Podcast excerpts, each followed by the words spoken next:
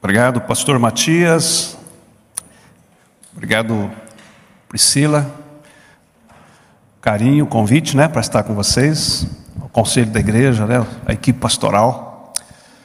Ah, sempre é bom poder retornar a Curitiba e poder estar com os irmãos na manhã de hoje. É um privilégio para mim e também para minha esposa, Priscila. Ah, eu quero deixar o abraço do reverendo João Luiz Furtado, nosso presidente, ah, da Comex, da AG, aos irmãos aqui, a igreja. Trago o abraço também da reverenda Jaqueline Paz, a nossa ministra da missão, ministério esse aonde a secretaria pastoral está subordinada e aí a gente traz o abraço da secretaria. Em nome da Priscila Cume, a todos os irmãos aqui, a nossa companheira de trabalho nessa secretaria. A secretaria pastoral tem procurado atender pastores e pastoras, a criar é, programas e possibilidades de apoio. A pandemia normalmente é, nos colocou numa situação bem diferente. E nós tivemos, ah, durante dois anos aproximadamente, a morte por Covid de pastores, esposas, um seminarista e um licenciado. Na IPI do Brasil, um total de 26 pessoas. Pastores e esposa, e também esses dois irmãos uh, candidatos. Uh, agora, seja, vamos pensar nos presbíteros, presbíteras e aí diáconos, né? aí foi mais, não tem nem conta, nem conta. Temos enfrentado agora uh, o momento que passou a fase muito complicada do Covid. Então nós temos pastores, pastoras com sequelas, né? Sequelas especialmente emocionais. Emocionais ah, os movimentos que ocorrem né, dentro das igrejas pelo país. A gente tem andado em alguns lugares, ah, muito comum em alguns lugares, aqueles irmãos já mais experientes que não voltam para a igreja e aqueles que foram alcançados pela transmissão que estão conhecendo a igreja. São dois movimentos: a turma que está chegando, a turma que está ficando. E aí os pastores e liderança ficam sem entender direito como é que lido com isso ah, o emocional de tudo isso, né? Aqueles que durante a pandemia zapearam pela internet afora, né? Assistiram muitos cultos, alguns que discordaram dos seus líderes e foram embora para outros lugares ou para lugar nenhum. Então são muitos movimentos, muitas reações, e isso afeta diretamente a vida pastoral e, e a gente acaba lidando com isso, né? com essa realidade no coração dos pastores, das pastoras pelo país afora, quando conversamos particularmente. A gente tem atendido os pastores financeiramente, ah, pelo projeto Todos Juntos em Missão. Começou na pandemia, e eu queria só falar sobre isso, que é muito importante. Começou na pandemia como uma ajuda emergencial. Ah, a gente tem que registrar que basicamente foi a única igreja no país que fez isso, objetivamente. Ah, algumas parcelas financeiras para quem sofreu com Covid, pastores, pastoras, licenciados, seminaristas, ah, e pastores jubilados também. É, e aí foi ampliando alguns critérios de acesso, não apenas financeiramente, quem perdeu por conta da Covid, afetou a igreja e a igreja não pôde pagar o pastor corretamente, a Igreja Nacional socorria, mas também ah, pastores que fazem uso de medicamentos continuados e não conseguiam acessar esses medicamentos, pode acessar, e pastores que com problemas emocionais e algum tipo de dificuldade nessa área precisam e precisaram de atendimento psiquiátrico ou terapêutico pode acessar também esse valor para pagar o profissional. Ah, no final de 2021, Este caixa foi transformado pela Comex da G num caixa permanente de apoio aos pastores, pastoras, missionários e missionárias. Mais do que transformar o caixa, que veio com um pouco de finanças pela campanha que foi feita durante a pandemia, né? As igrejas participaram, pessoas e igrejas, mas agora a AG destinou uma verba, um valor é, para o caixa que estamos atendendo. Semana, essas duas últimas semanas, aprovamos cerca de oito casos. E a gente vai conhecendo esses casos, vai ficando muito triste de coração. Pastores que estão sem igreja e têm filhos com síndromes e tratamentos complicadíssimos. E ele está gastando seus valores e agora ele precisa de apoio para dar continuidade a um filho que tem uma síndrome, por exemplo é, pastor que tem problemas pessoais também. Então a gente está atendendo alguns pelo Brasil e sempre tem. Ah, e a gente vai conhecendo quem são esses pelo país afora. E eu peço que vocês orem pelas famílias que perderam seus pastores, né, seus pais, e também por esses pastores e pastoras missionários que enfrentam dificuldades continuadas, especialmente de saúde. A gente agradece os irmãos. Pois bem, hoje é domingo de eleições no país e não vou falar de política, mas hoje é o dia em que alguns vão subir e outros vão descer, literalmente, né? É, todos na campanha estão procurando subir, especialmente a rampa do Planalto. Tem que subir, né? Ah, subir as cadeiras, né? Ah, estão batalhando, fizeram tudo, e hoje é o dia que as coisas começam a se definir. Ah, mas a realidade do processo democrático e de eleições livres no nosso país é aquele momento em que pessoas sobem, pessoas descem. É assim que funciona. Ah, e eu gostaria que a gente olhasse para as Escrituras da perspectiva da centralidade da pessoa de Jesus hoje em nosso culto, em nossa vida, e meditássemos um pouco sobre quando o homem que está descendo encontra-se com aquele homem que está subindo. E para a gente entender isso, eu gostaria que você abrisse a Bíblia ah, na carta de Paulo aos Filipenses e deixasse aberto no capítulo 2, 3. A gente vai transitar e falar sobre o capítulo 2 e 3 de Filipenses. Quando o homem que está descendo se encontra com o homem que está subindo.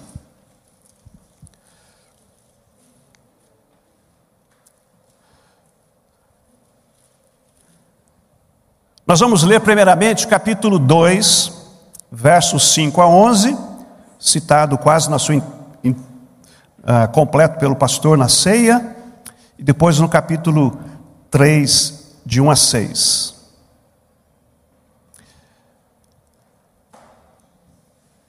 Filipenses 2:5 Tenham entre vocês o mesmo modo de pensar de Cristo Jesus, que mesmo existindo na forma de Deus, não considerou o ser igual a Deus algo que deveria ser retido a qualquer custo. Pelo contrário, ele se esvaziou, assumindo a forma de servo, tornando-se semelhante aos seres humanos. E reconhecido em figura humana, ele se humilhou, tornando-se obediente até a morte e morte de cruz. Por isso também Deus o exaltou sobremaneira e lhe deu o nome que está acima de todo nome, para que ao nome de Jesus se dobre todo joelho nos céus, na terra e debaixo da terra e toda língua confesse que Jesus Cristo é Senhor para a glória de Deus Pai. Aqui estamos lendo, estamos diante do texto deste homem que desceu. Capítulo 3, verso 1.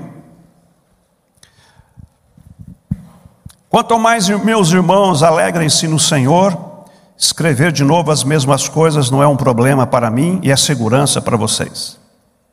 Cuidado com os cães, cuidado com os maus obreiros, cuidado com a falsa circuncisão. Porque nós é que somos a circuncisão, nós que adoramos a Deus no Espírito e nos gloriamos em Cristo Jesus, em vez de confiarmos na carne. E aí Paulo começa a falar do seu testemunho religioso. É verdade que eu também poderia confiar na carne. Se alguém pensa que pode confiar na carne, eu ainda mais. Fui circuncidado no oitavo dia. Sou da linguagem da linhagem de Israel, da tribo de Benjamim, hebreu de hebreus, quanto à lei eu era fariseu, quanto ao zelo perseguidor da igreja, quanto à justiça que há na lei, irrepreensível. Quero que os irmãos acompanhem comigo como se fossem duas fotografias. A gente tira uma foto do capítulo 2 e nós temos aqui este homem descendo. E a gente tira uma foto do capítulo 3 do testemunho religioso de Paulo, a gente pode ver que é um homem que está subindo na sua religiosidade. Eu bem que poderia confiar na carne, porque se for confiar na carne, eu tenho eu tenho muito crédito, eu tenho combustível no tanque, eu tenho muito do que me orgulhar se for por esse caminho de subir. Porque eu fui circuncidado no oitavo dia. Então, essa escada religiosa do apóstolo Paulo. Eu sou da linhagem de Israel, da tribo de Benjamim, hebreu de hebreus. Quanto à lei, eu era fariseu. Quanto ao zelo, perseguidor da igreja. E quanto à justiça que é na lei, irrepreensível. E a palavra irrepreensível, no original, é alguém que ninguém aponta o dedo. É um religioso. Irrepreensível. O homem era bom mesmo. E é interessante que ele escrevendo a carta coloca essas duas comparações entre o próprio Cristo e ele. Um que desce e outro que sobe na sua religiosidade. É interessante que quando pensamos no Cristo que vem, a gente tem que entender duas palavras importantes que é teologia e teosofia. A teosofia própria palavra está se explicando. Teós, Deus, Sofia, sabedoria, conhecimento. É toda a base de toda a religião que começa no homem. A possibilidade de conhecer Deus a partir do conhecimento humano. A partir daqui para cima. E a partir do conhecimento humano, a gente vai tentar chegar até Deus. Isso tem a sua origem, naturalmente, na filosofia grega. E é muito comum a figura para explicar isso, da teosofia, ah, na filosofia, em que Deus era o pleroma, como uma bacia cheia de água, e que cai os pingos de água na beirada da bacia, e esses pingos caindo são os éons, e quando chega aqui embaixo, ele se materializa. Pleroma os éons. Mas a matéria não tem vida, então precisa do Logos, que é a palavra, que é a energia vivificante. Isso na cabeça dos gregos para explicar tudo. E aí então, a grande briga do começo da igreja era onde colocar o Logos, nesse desenho. Então, alguns colocavam Logos apontando para Jesus, na beirada da bacia.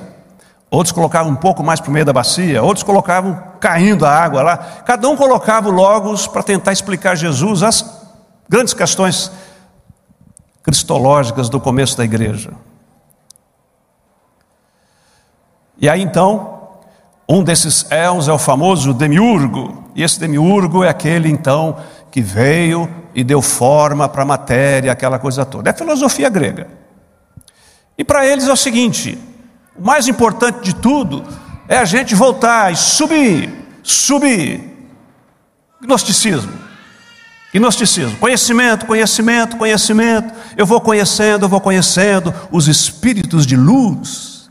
Quanto mais perto da bacia, mais iluminado, né? Quanto mais longe, mais escuro. É assim que funciona. Isso é a base das religiões teosóficas do mundo inteiro, que começa tudo com o homem. Mas o que Paulo está dizendo aqui não tem nada a ver com isso, ele está justamente contrapondo a isso. Ele está falando de teologia e não de teosofia, porque teologia é a possibilidade de nós conhecermos Deus a partir da revelação que Ele faz dele mesmo, através da palavra. Ele é o Verbo vivo e as Escrituras, a revelação inspirada. A base da fé nossa. Então, Jesus desceu. Deus virou gente. É mais ou menos aquela história diferente do pensamento gnóstico da filosofia grega. Aquele pensamento de havia um grão de mostarda, um grão de areia, perdão, bem pequenininho, perdido no, no meio da terra, e que tinha um sonho, porque ele achava que ele estava perdido no meio dos grãos de areia, não valia nada, escondido. Ele olhava para cima, falava: Meu grande sonho é ser como a grama, né? Vida boa é da grama, toda bonitona, verdona, tudo para cima, tudo legal. Vida boa é ser grama. A grama ouviu, lançou as raízes, chegou pertinho daquele grão de areia e sugou. E o grande sonho do grão de areia virou realidade. Tornou-se grama. Passa um tempo, a grama reclama da vida. Chatice ser grama. Plantada nesse lugar. Não tem liberdade. E vem inseto, vem poeira, vem chuva, vem sol. É tão chato ser. Vida boa, livre, é da vaca. Vaca tem liberdade, vai para lá, vai para cá, levanta, senta, olha que coisa. Nossa, que liberdade. Eu olho para cima, vida boa é da vaca. A vaca ouviu. A reclamação da grama. Chegou perto da grama e comeu a grama. A grama entrou no estômago da vaca e o sonho da grama se tornou realidade. Virou vaca. Passa um tempo, está lá a vaca reclamando da vida. Chatice ser vaca, né? Tem que ficar preso nesse quadrado, nesses arames, esses insetos, essa poeira. Um, alguém vem, me puxa, me aperta, não sei o quê, me fura, me cutuca. Ai, eu queria mudar de vida. E ela fala: Puxa, vida boa é do homem.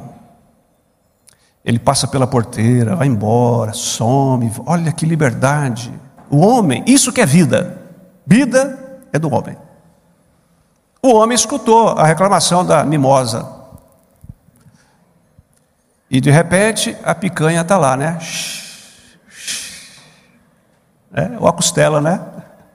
Depende do gosto do cliente. E o homem comeu a vaca. E o sonho da vaca virou gente. Se tornou realidade. O homem também começa a pensar na vida, olha para o céu, vê as estrelas, sol, a lua, criação, mundo, universo. E ele pensa: eu não fiz isso, não fui eu que fiz. E olhando para as estrelas, ele diz: Eu queria ser que nem alguém que fez isso. E aí então Deus, o Criador, ouviu a reclamação do homem, a angústia do homem. Só que aconteceu algo diferente. Deus virou gente. Deus desceu, assumiu a forma humana. Não é interessante que a grama não virou grão de areia?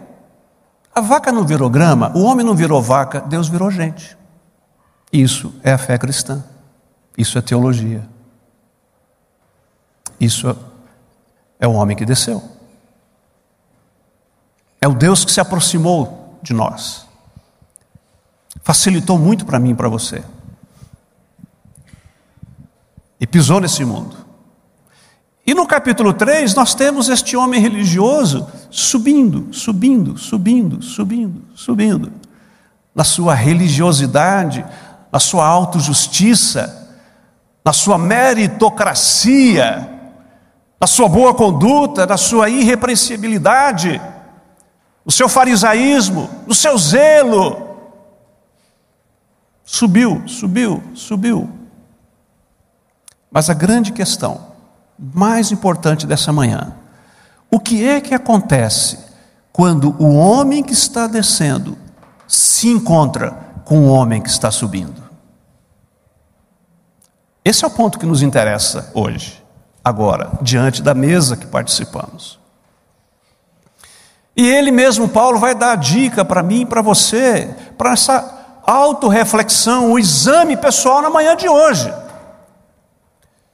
A partir do verso 7, temos as consequências desse encontro.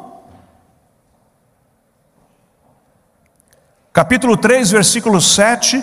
Mas o que para mim era lucro, isto considerei perda por causa de Cristo. Na verdade, considero tudo como perda por causa da sublimidade do conhecimento de Cristo Jesus, meu Senhor. Por causa dele eu perdi todas as coisas e as considero como lixo para ganhar a Cristo e ser achado nele, não tendo justiça própria que procede de lei, mas aquela que é mediante a fé em Cristo, a justiça que procede de Deus, baseada na fé. O que eu quero é conhecer Cristo e o poder da sua ressurreição tomar parte nos seus sofrimentos e me tornar como ele na sua morte, para de algum modo alcançar a ressurreição dentre os mortos. Há consequências, há impacto quando esse encontro ocorre. A vida cristã, ela começa do encontro do homem com Deus. Mas a vida cristã, ela se alimenta e se fortalece de muitos encontros com Deus.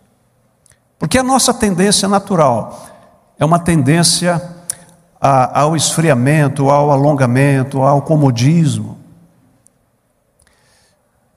E nós precisamos de ter esses, essas voltas, esses reencontros ao longo da jornada. Faz parte do nosso crescimento e maturidade espiritual. Paulo está dizendo algumas coisas que aconteceram com ele. Uma delas, primeiro, quando o homem que está descendo se encontra com o homem que está subindo, as prioridades mudam. Versículo 7 está escrito: O que para mim era lucro, isto considerei perda por causa de Cristo. A linguagem aqui é uma linguagem contábil, ele está usando muito na carta aos Filipenses, a linguagem de contabilidade mesmo. Capítulo 4, ele vai usar isso novamente. Lista do que é crédito, lista do que é débito. Orçamento da família normal aí, ou da empresa. E tudo que para ele era crédito, ele acabou de falar dos créditos dele, religiosos, ele colocou no débito. Mas o que para mim era lucro, isto considerei perda por causa de Cristo. Prioridades, valores que mudam. É muito complicado alguém que diz se encontrar com Cristo e não mudar as suas prioridades. E aqui estão umas coisas muito interessantes para se pensar hoje. Temos encontrado muitas pessoas, famílias, que estão sofrendo porque quando olham para a sua agenda semanal, quando olham para a sua manhã, tarde, noite, seus sete dias da semana, e olha para a vida das crianças, dos seus filhos, para a vida profissional, é as suas escolhas de vida tem gerado sobre eles excessos, muita coisa, uma vida muito pesada dias, semanas, meses muito pesados. É muita correria, muita informação, é muita agenda.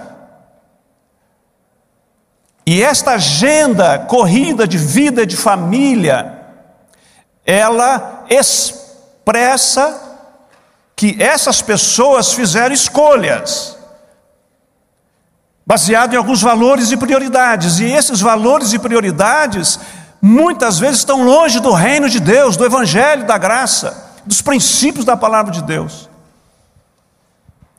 E é muito complicado quando você acrescenta na sua vida, na sua agenda, a questão da religiosidade, da igreja, da religião. E é muito chato mesmo, porque é mais um peso para a sua vida. Ah, na minha vida cheia de coisa, tem mais esse negócio de igreja ainda, tem esse negócio de igreja, tem que fazer curso, o pastor está pedindo para fazer curso, tal, meu Deus, mais coisas para fazer. Já não estou tendo tempo nem para mim, tem que fazer coisa agora, tal. Mas não tem como na vida, se você quer uma coisa, você tem que deixar outra. Você tem que fazer escolhas. E Paulo está dizendo que quando a gente se encontra com Cristo, a gente tem que mudar. Porque muito daquilo que você, sua família, está julgando como prioridade, lucro, é atraso de vida, é complicado, é peso. E esse encontro com Cristo tem que fazer você pensar na sua revisão de agenda. O adoecimento físico, mental, essa vida cheia de células oxidadas. É muita coisa, demais da conta.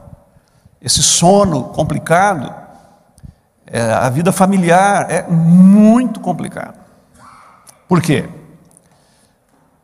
E aí a gente precisa se valer de alguns recursos. E infelizmente hoje, para dar conta dessa coisa maluca, as pessoas vão atrás do remédio, né? Do comprimido da felicidade. Alguns usam porque precisam, medicamentos, claro, graças a Deus que tem isso, mas a popularização de escolhas erradas, de prioridades invertidas, não dá conta da vida, então eu tenho que tomar alguma coisa para dar conta da vida. Mas quando a gente se encontra com Cristo, a gente tem que fazer essa avaliação. Esse é o chamado da mesa para mim e para você, a rever prioridades da vida, pessoal, familiar, de tudo, das minhas escolhas. Paulo está dizendo que uma outra consequência, além dessa, é que a gente tem uma nova paixão. Eu considero tudo como perda por causa da sublimidade do conhecimento de Cristo, meu Senhor. O que eu quero é conhecer Cristo. Versículo 10. A gente percebe então que nesse encontro, desses dois homens que se encontram, Além da prioridade, a própria paixão dele mudou.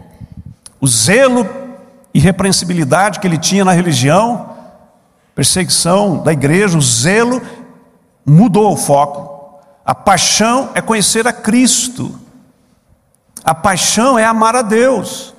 Paixão é entrar de braçada na vida da comunhão com Deus.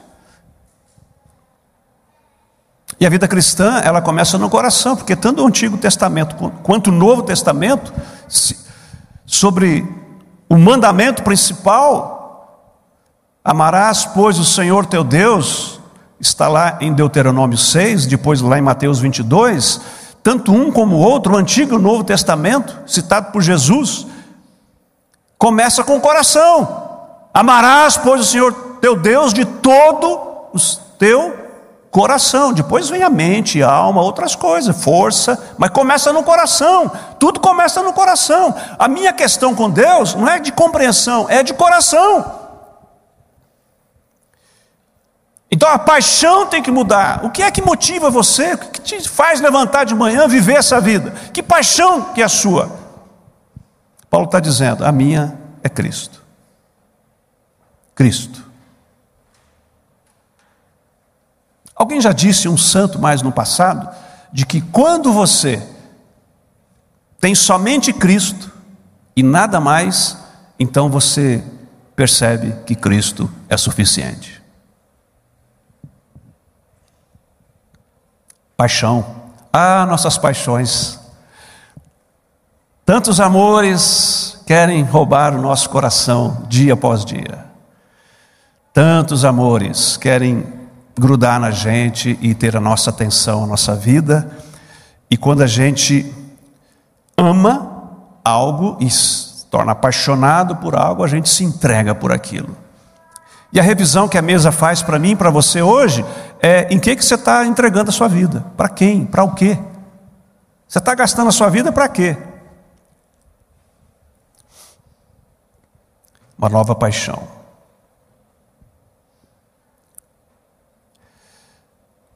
Mais uma verdade desse impacto do encontro desses dois homens. No versículo 10 ele vai dizer que ele quer conhecer a Cristo e o poder da sua ressurreição, tomar parte nos seus sofrimentos, me tornar como ele na sua morte, para de algum modo alcançar a ressurreição dentre os mortos. Paulo tinha uma nova perspectiva do porvir, uma nova esperança. Ele olhava para frente e ele sabia ele queria mesmo é alcançar a ressurreição dentre os mortos. Ele explica a ressurreição dentre os mortos aqui, ou ele cita a ressurreição dentre os mortos, muito por conta do contexto gnóstico da época do Novo Testamento, que não falava, falava de transmigração da alma, falava de reencarnação, essas coisas que a gente ouve, e ele está dizendo: não, meu negócio é ser parecido com Jesus, e viver e experimentar a ressurreição dos mortos, essa esperança da eternidade, da vida eterna, uma nova esperança. Uma vida com propósito, uma vida em perspectiva, perspectiva correta. Viver o melhor que eu posso aqui, mas na certeza de que a vida continua. Esta centralidade da pessoa de Cristo na nossa vida quando o homem que está descendo se encontra com o homem que está subindo. Prioridades mudam, a paixão muda e a perspectiva de vida e futuro mudam completamente. E o convite de hoje é para a gente pensar sobre tudo isso.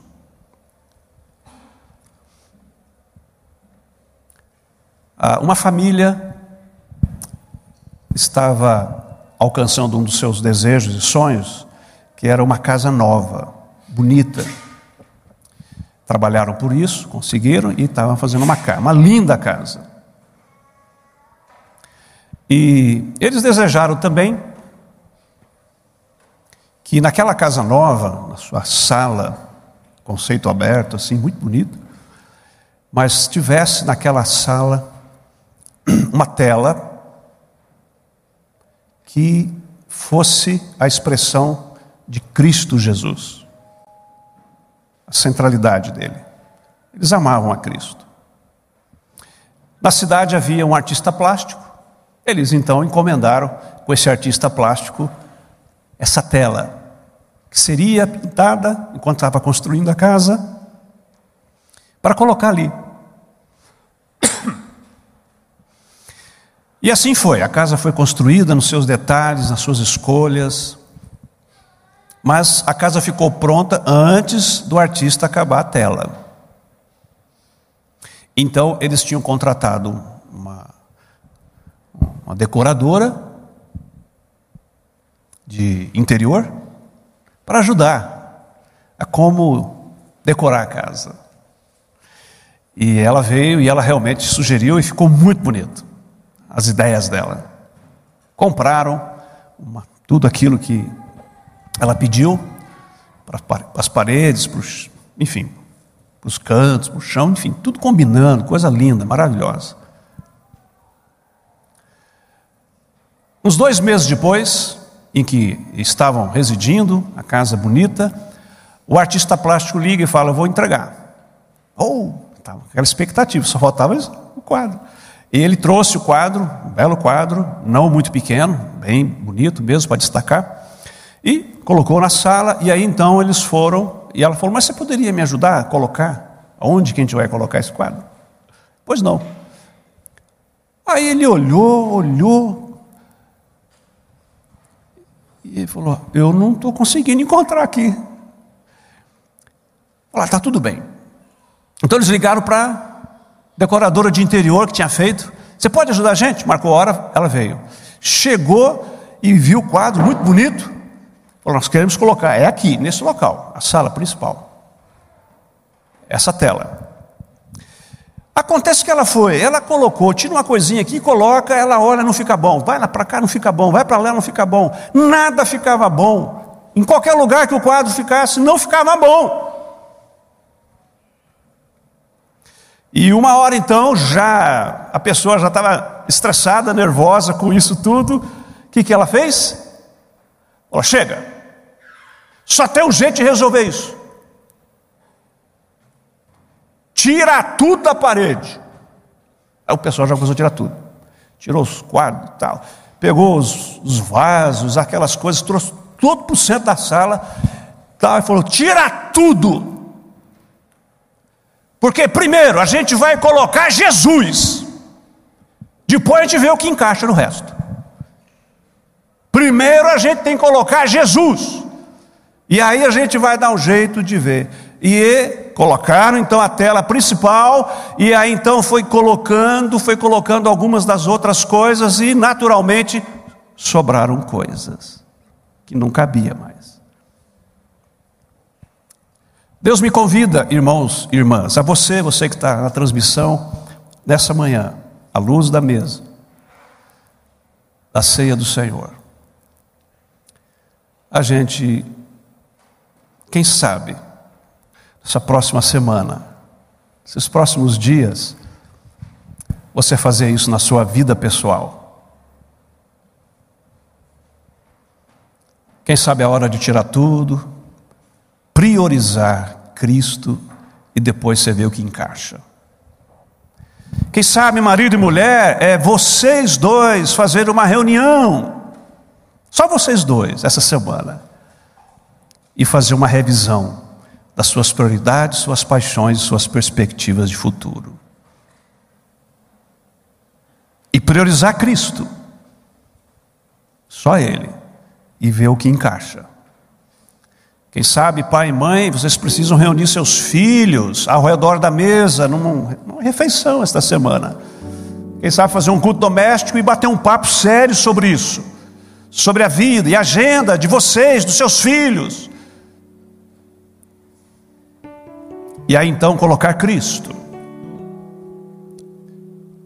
E ver o que pode ser encaixado. Para que a prioridade seja Ele, para que a paixão seja Ele, e para que a perspectiva permaneça sendo Ele. Que Deus te abençoe.